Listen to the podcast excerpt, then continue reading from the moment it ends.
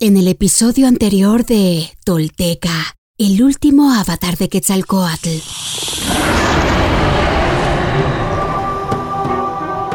Mientras Topiltzin habla a los que se acercan, hambrientos de escucharle, y le siguen, guiándose por la luz de su sombra. Huemac de él desconfía, así que manda a Omecoyotl la Cholula para que le reporte si es que el penitente está o no fraguando algo para acumular poder en su entorno y regresar a reclamar por la fuerza su señorío en Tula.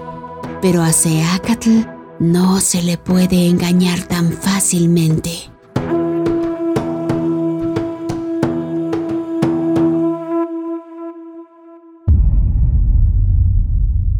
Esto es Tolteca, el último avatar de Quetzalcoatl. Todo esto sucedió y los textos y códices dan cuenta de ello.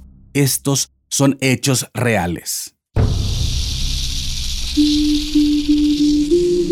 Quienes logran desentrañar en sí mismos el secreto del todo se vuelven personas espejo, rostro y corazón.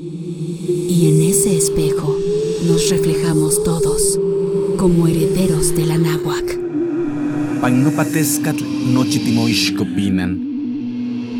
Toish cuanto yolotl. Tolteca, el último avatar de Quetzalcoatl, un podcast basado en la obra de Frank Díaz y producida por Nación Tolteca y Fundación Donde Educarte. Producción y realización, Warp. Narración, Mardonio Carballo. Suscríbete a nuestro podcast y síguenos en redes sociales como arroba Nación Tolteca.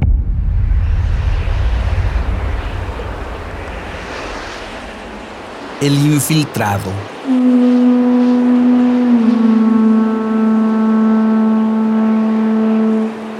En Cholula, y desde lo alto de un muro Seacatl expande sus enseñanzas mientras identifica a un personaje entre la multitud que llama su atención.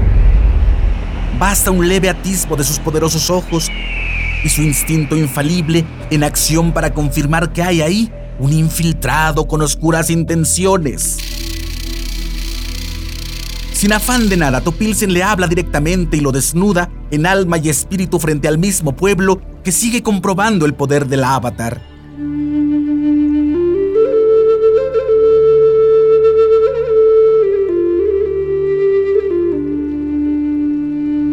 Ese violó la voluntad de nuestro Señor. Por eso ya no extenderá su brazo cuando deba extenderlo, ni recogerá su fruto cuando deba recogerlo. No entrará por su entrada, ni saldrá por su salida. No vivirá como debió vivir, ni morirá cuando deba morir. Al escuchar estas palabras, Omecoyot cayó al suelo sobre su rostro e hizo confesión de su falta, pues era cierto que bebía en las noches hasta caer rodando como un animal. Y muchas veces amanecía sobre su propio vómito. El asunto era grave, pues había gastado su patrimonio y el de su esposa en comprar vino y comenzaba a afectar su competencia como secretario de Huemac. Sin poder contener su emoción, exclamó.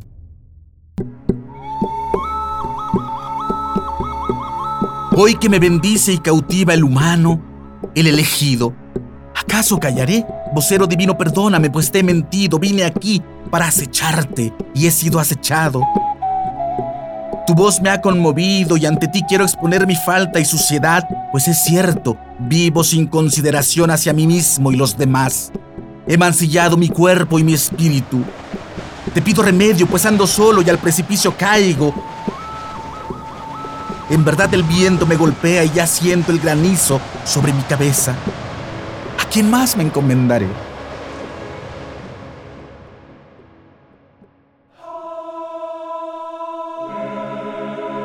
Reconociéndolo, Seacat se acercó a él y le levantó. Al contacto de su mano, Mecoyot se sintió curado. Seacat lo trató como un viejo y amigo y lo invitó a su campamento. Durante el resto del día platicaron sobre los asuntos de Tula y Cholula. A la hora de partir Omecoyot le pidió que lo aceptara en la comunidad, pero Seacat no se lo concedió. Asume lo que has sembrado, le dijo. Vuelve a Tula, renuncia a tu adicción, desagrave a tu mujer, paga a tus acreedores y cumple con el cargo para el que te eligieron.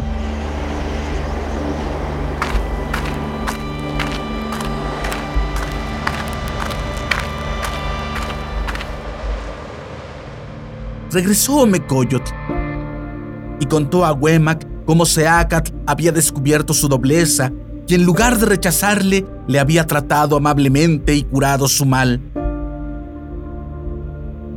Topilzin quiere nuestro bien, concluyó. No encuentro reproche en él.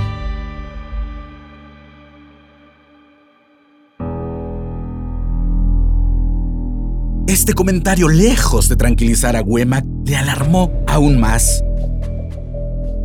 Dice el Huehuetlahtolli, conoced la condición honorable, lo que es bueno.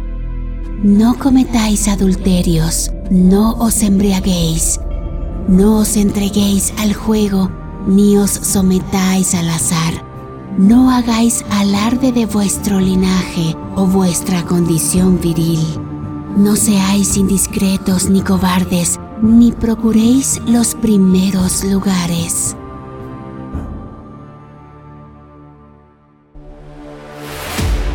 Sea Caltupil sin Naxil Quetzalcoatl, nuestro Señor Unocaña, cuarto paso de la serpiente emplumada. Da paz y alecciona, confronta y reprende, abraza y ama, tranquiliza y da esperanza a todos los que a su flama se acercan, buscando incendiarse en fuego de plenitud.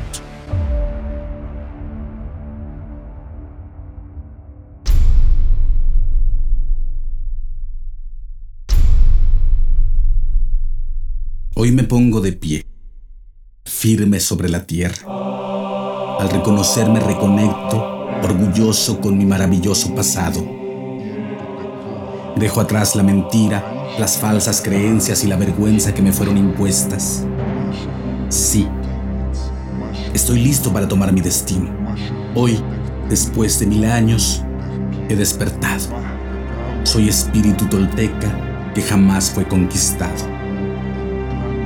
Hoy reconecto contigo, Anáhuac, nuestro verdadero grandioso y milenario origen para que desde ahí, unido con mis hermanos toltecas, caminemos erguidos en el presente y hacia el futuro que forjaremos. En mis manos tomo conocer y morar en la sagrada filosofía tolteca, tesoro de la humanidad, que hoy regresa y devela su legado. Un camino para despertar y evolucionar en un mundo que se ha quedado sin imaginación ni respuestas. Así, basados en nuestra verdadera raíz, incorporando los últimos mil años de avances y sacrificios de hombres y mujeres de todas las culturas, iniciamos la construcción de un futuro que sí es posible, deseable y esperanzador para la humanidad, el planeta y el universo. Sí, soy sagrado. Sí, soy tolteca. Sí, soy sagrado, soy sagrado, soy tolteca. He despertado y desde mi vulnerabilidad descubro mi verdadero poder. Una vez más, mi corazón brilla en el horizonte.